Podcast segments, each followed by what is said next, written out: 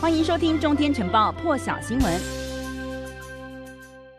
全球现场时间一起来看到，在这个乌克兰情势高度紧张之际呢，白宫二十九号，也就是今天宣布了，美国总统拜登还有俄罗斯总统普丁呢，他们两个人将会在美国时间的三十号要再度来通话了。那么这也将是拜登和普丁不到一个月内的第二度通话。十二月初的时候呢，这个拜登曾经在通话的时候警告这个普丁，俄罗斯呢如果侵略乌克兰的话，将会面临严重后果。白宫国家安全会议的发言人霍恩是发出了声明，指出哦，拜登呢三十号将要和普丁讨论一系列的话题，包括了即将举行的这个美俄双边安全会议。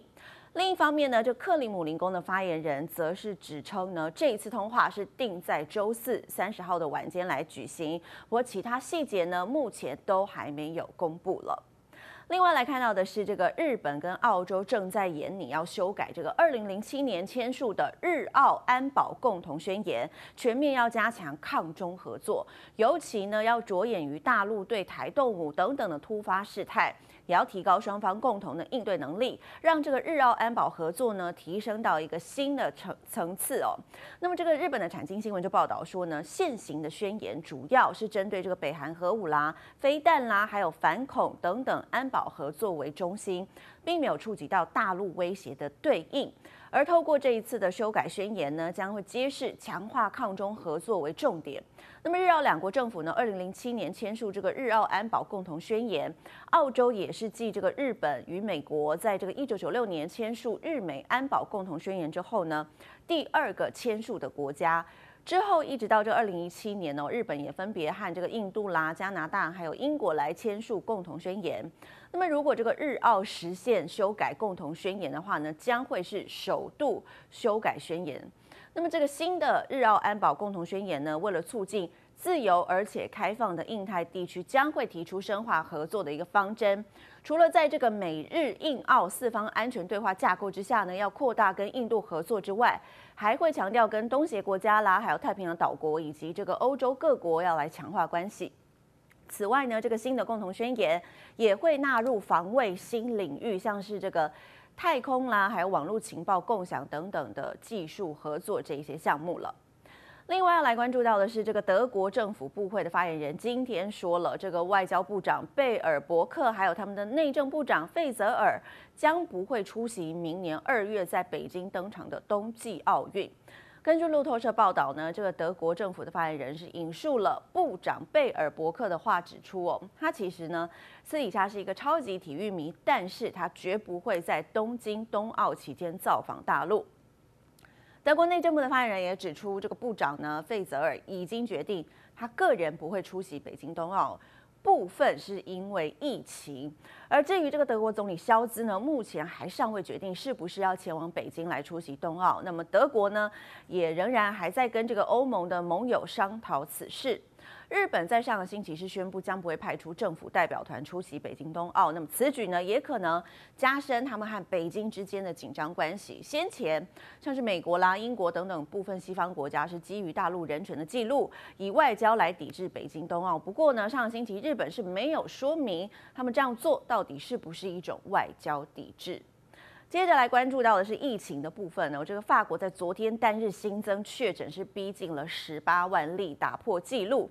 今天，卫生部长维宏又宣布了他们的确诊数再创新高，二十四小时内呢有高达二十万八千名的新增案例，在一天哦。政府宣布呢要以这个疫苗通行证来取代健康通行证，那个草案呢今天就会送进这国民议会。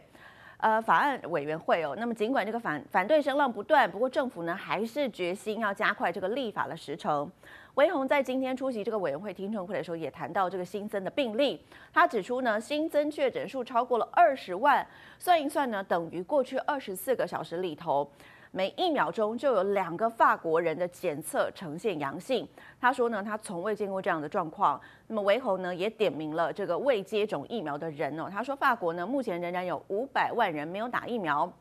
所以呢他将这些人分为三个类型。第一类呢是这些远离资讯啦、远离这个医疗体系的人，所以呢，医疗人员必须要一间间的去敲门，让这些人来了解现在的状况。第二种呢，就是根本不相信的人，他们不相信有新冠病毒的存在，认为说这是政府在编造的故事，或者觉得疫苗有害哦。那么对这些人而言呢，强制疫苗施打也不会改变他们的看法。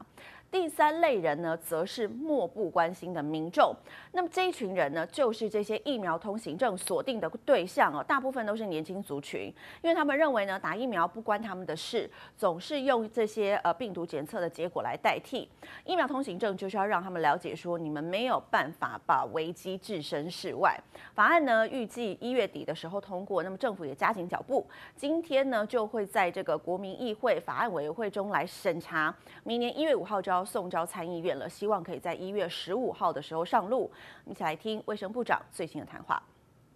Les chiffres qui seront publiés ce soir par Santé publique France montrent l'augmentation continuelle du nombre de contaminations dans notre pays. Ce sont des, des chiffres qui donnent le vertige. Il y a 208 000 Français qui ont été diagnostiqués positifs au Covid au cours des 24 dernières heures. J'ai fait un rapide calcul avant de vous rejoindre. Ça veut dire que 24 heures sur 24, jour et nuit, toutes les secondes, secondes dans notre pays, deux Français, plus de deux Français sont diagnostiqués positifs au coronavirus. 另外，今天呢，世卫秘书长谭德赛也表示说，他很担心这 Omicron 跟 Delta 变异株会联手发威，恐怕会导致这个确诊病例像海啸般的激增。世卫也指指出说呢，这个全球的新冠确诊数在上个星期是增加了百分之十一，Omicron 加上这个 Delta 变异株呢是双重的威胁，正在导致确诊数创下新高，也导致住院还有死亡人数激增。一起来听谭德赛今天的最新发言。Right now,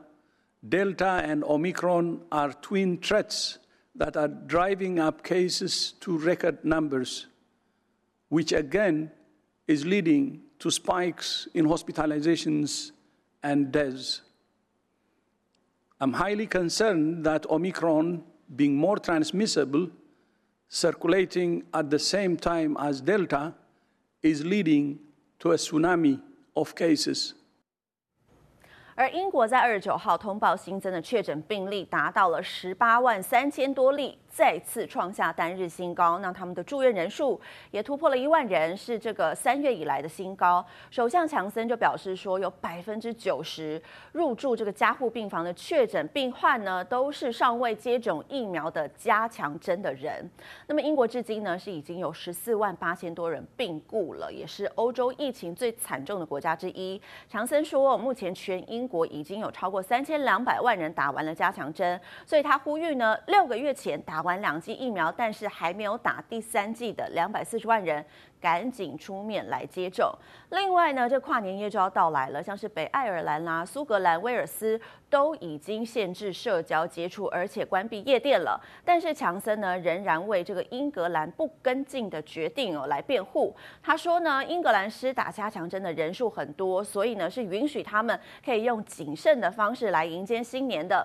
他说呢，而且也看到很多这 Omicron 的症状是相对比较轻微的，所以他强调呢，打疫苗显然还是很有效的，尤其是要打到加强针。那么因此呢，对于即将到来的跨年夜，他仍然坚持不收紧这个英格兰防疫限制的决定，而是呼吁大家要赶紧去接种这个加强针。更多精彩国际大事，请上中天 YT 收看完整版，也别忘了订阅、按赞、加分享哦。